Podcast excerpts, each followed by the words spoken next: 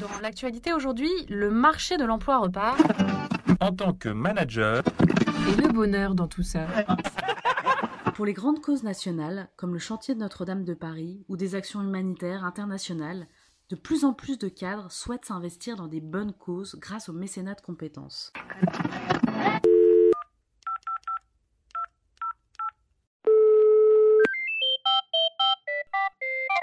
Service après-vente du manager, bonjour Bonjour. Mes collaborateurs désiraient faire du mécénat de compétences, mais je ne sais pas ce que c'est. Vous pouvez me l'expliquer? Alors un instant s'il vous plaît, ne quittez pas. Alors moi, je suis Camille Marc, je suis directrice du développement chez Admical, et Admical, c'est une asso qui fait euh, la promotion et la défense du mécénat d'entreprise euh, en France, et donc euh, je vais faire mon possible pour répondre à votre question. Le mécénat de compétences, c'est un don, un don de temps. L'entreprise met à disposition un collaborateur sur son temps de travail au profit d'une asso ou d'un projet d'intérêt général.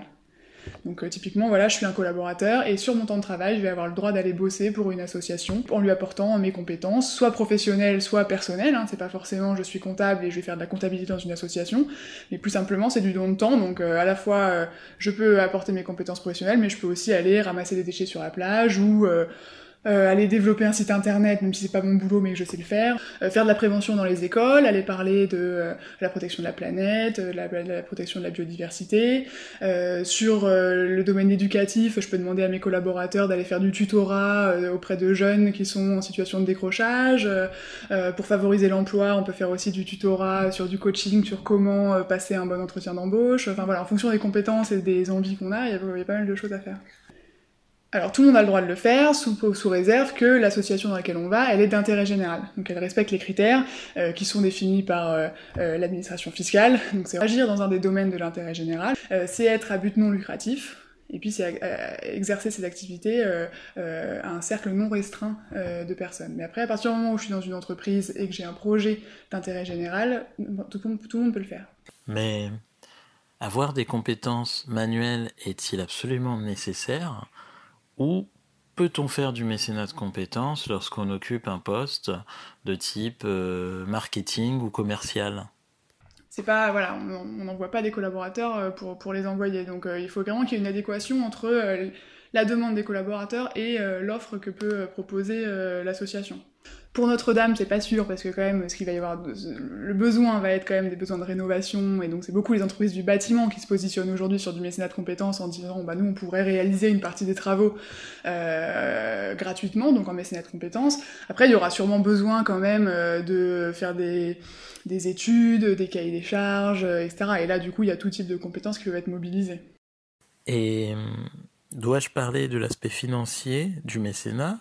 Afin de convaincre mon patron de son utilité Alors, j'ai envie, de vous dire surtout pas. Euh, alors certes, hein, le mécénat de compétences, ça s'inscrit dans le dispositif mécénat global, donc ça ouvre le droit à une défiscalisation euh, que vous avez calculée en fonction du temps passé de vos collaborateurs euh, en mécénat de compétences. Mais aujourd'hui, c'est vraiment pas la motivation première de l'entreprise sur ce, dispositif. En réalité, vous pouvez mettre l'accent sur plein d'autres choses sur le fait que euh, les collaborateurs ils trouvent du sens aussi euh, à, leur, euh, à leur boulot quand ils exercent leurs compétences dans un autre cadre, ça renforce la fierté d'appartenance, ça renforce la marque employeur, il y avait des, des, des boîtes qui ont vraiment des retours d'expérience forts en termes d'attractivité et de fidélisation de leurs collaborateurs quand ils ont mis en place des dispositifs euh, d'engagement.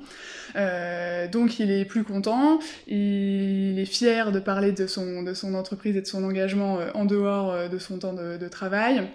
Et puis il revient aussi avec euh, plein de nouvelles idées, euh, ces facteurs de créativité, euh, parce qu'on découvre aussi un nouveau monde, des nouvelles méthodes, parce que parfois on va faire son boulot dans une association qui n'a pas les mêmes process, les mêmes logiciels, etc. Donc il faut aussi, euh, ça développe aussi euh, tout un tas euh, d'adaptations euh, pour euh, voilà exercer euh, ses compétences dans un cadre euh, différent. Donc ouais, c'est assez vertueux et les collaborateurs reviennent en général euh, un certes aérés et euh, très fiers de ce qu'ils ont fait, et aussi plein d'idées pour euh, mieux travailler dans le cadre de leur euh, propre entreprise.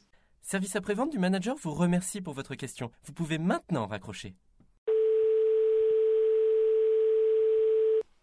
Un podcast de cadre emploi.